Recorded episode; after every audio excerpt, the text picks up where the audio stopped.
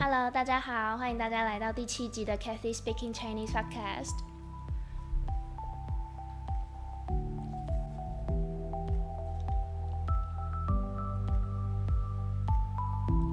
Hello，大家好，欢迎大家收听第七集的 Kathy Speaking Chinese Podcast，我是主持人 Kathy。那今天呢，我们很荣幸的又邀请到我又一位大学的朋友，让我们欢迎艾米丽。Hello，大家好，我是艾米丽。那我跟 Cathy 是大学同学，我们是念印外系。那我现在转换了跑道，变成念财经，这样。那为什么会想要转换跑道啊？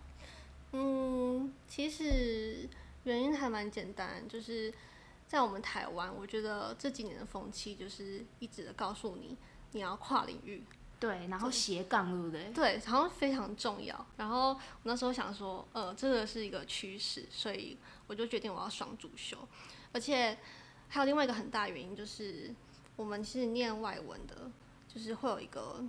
算是劣势嘛，缺点，就是因为我们台湾很重视英文，然后从小到大，大家可能都会多多少多多少少都会学英文，对，所以。我就觉得这好像变成一个大家都会的东西，那我们一定要去找一个其他专业来补强，这样。那艾米丽，你是什么时候决定就是好，我要跨领域，我要双主修？嗯，我是大二的时候，那时候可以开始申请，然后看到身边蛮多朋友开始申请，所以就说，就呃就想说那时候哦也可以一起去做这样。双主修的话会不会很累啊？嗯，其实我觉得累的话，应该是在学习这方面，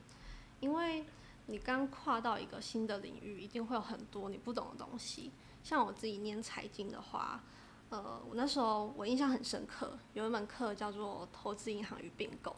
然后那门课老师很喜欢用哈佛个案，所以那哈佛个案就是厚厚的一叠，然后都是外文嘛，然后里面很多专业的东西。那我那时候读完就想说，天哪，这到底是什么东西？我怎么都好像看不懂这样。对，但是我真的很认真的念哦，但是我还是看不懂。然后我们呃，就是念完那个个案之后要回答问题，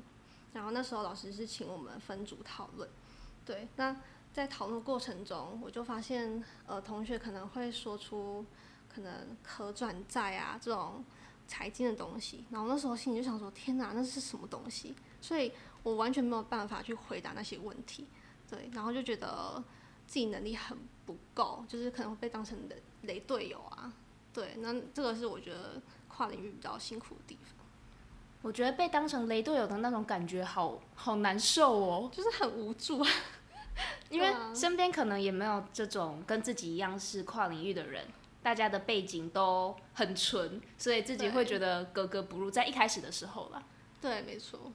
但是后来应该就越来越上手了吧？嗯，其实经过大概一年吧，你对那个领域的基本知识都有了之后，就会发现，诶，你回头看会觉得以前那个问题都不是问题啦。双主修的课业压力会很重吗？嗯，我觉得时间上就会比较没有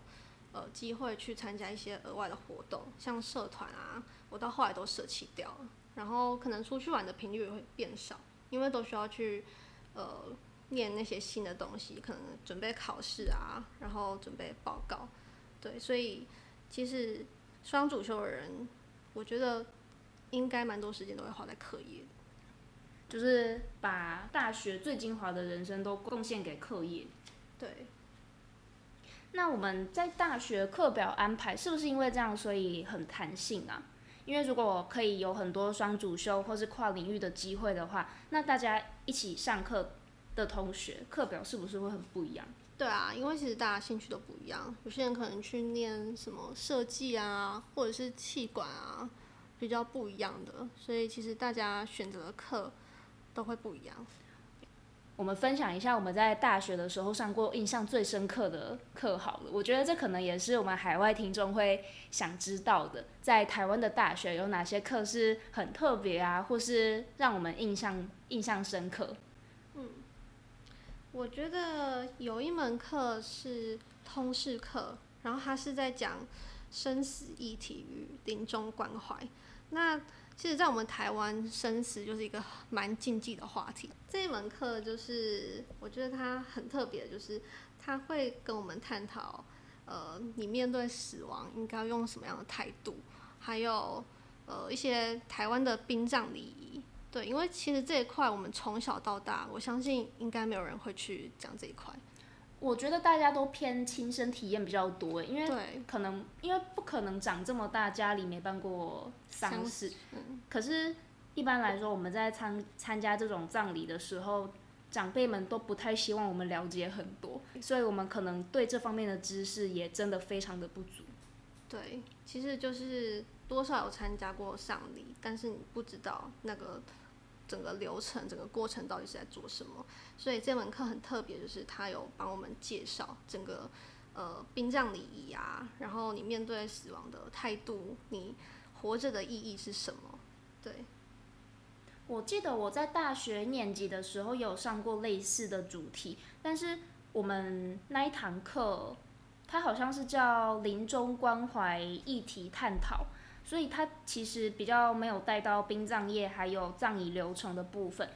反而比较多的是教我们要珍惜当下，然后呃带我们去两次的户外教学。我现在想起来了，第一次是去在我们学校附近的呃老农民的关怀之家，然后第二次是去灵堂。我觉得这两次体验都让我印象很深刻。然后这堂课让我觉得很特别的地方是，他的期末考是让我们写自己的遗书，然后我们上课的人其实不是老师，他是法师。我每次想到这个，我都我都会很，我都会很想笑，因为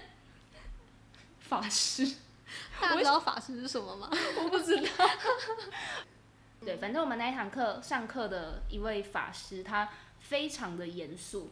所以我们最后在交期末报告的时候，他特别的要求学生们一定要非常认真的对待这份期末报告，不可以用随便的态度敷衍过去。所以其实，在大学的四年里面，我最怀我最怀念的真的是通识课。对，我主科的好像主科跟选修都有点记不太起来，但是印象最深刻的真的都是通识课。嗯比较欢乐啊，而且可以认识不一样领域的人。对，我觉得这才是大学意意义所在耶。对，不然就好像高中哦，就是都跟同班同学一起上课。而且我觉得在通识课，它的要求没有像呃专业的选修跟必修一样严格，所以老师们会有很大的弹性去处理怎么样呃做期中、期末考，还有加分呐、或是甚甚至户外教学。我觉得这些都是可以让学生更认真学习的动机。嗯，所以呢，最后就是，如果再重读重读一次大学的话，我们会想做哪些事啊？我的话，其实我会想要交换学生诶、哦，对你那个时候不是没有没有去成，因为那个疫情对，因为疫情的关系，很多人都没有去成，很可惜。非常可惜，因为他就是大学最后一年的时候刚好碰到这个疫情。那其实前面我都准备蛮久了，因为前面为了要为了要去交换学生，然后就把呃前三年的的学分都修得很满很满，对，所以就导致最后一年好像没有什么课要上了，但是又因为疫情没有办法出去，就觉得很可惜。所以其实再重读大学一次的话，我最想做的就是我会早一点去交换学生。我也是，真的不要留到最后哎、大家为什么会想要留到最后？就是想说我要没有包袱的走。对，就是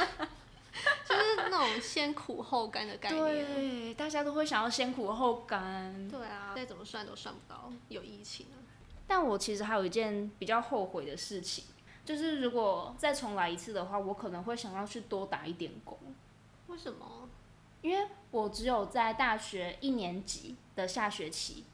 打过工而已，我之后的时间都在当家教。可能有些人会觉得这样很赚、很轻松、很好，其实是没错。但是后来我觉得，好像会因为这样子，就有点把自己的交友圈受限的感觉。因因为你认识的人不够多嘛，而且你也没有很常跟别人打交道的经验，嗯，所以我觉得这些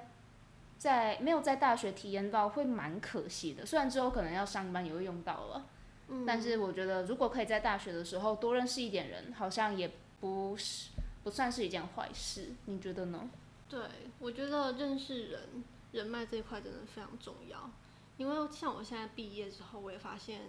好像我认识的朋友就那几个、欸，就是蛮少的，可能就是班上比较好的几个同学啊，然后可能社团的两三个朋友这样。那之后就会发现，诶，好像呃，大家各自去工作，或者是各自去别的地方求学之后，就会发现自己身边好像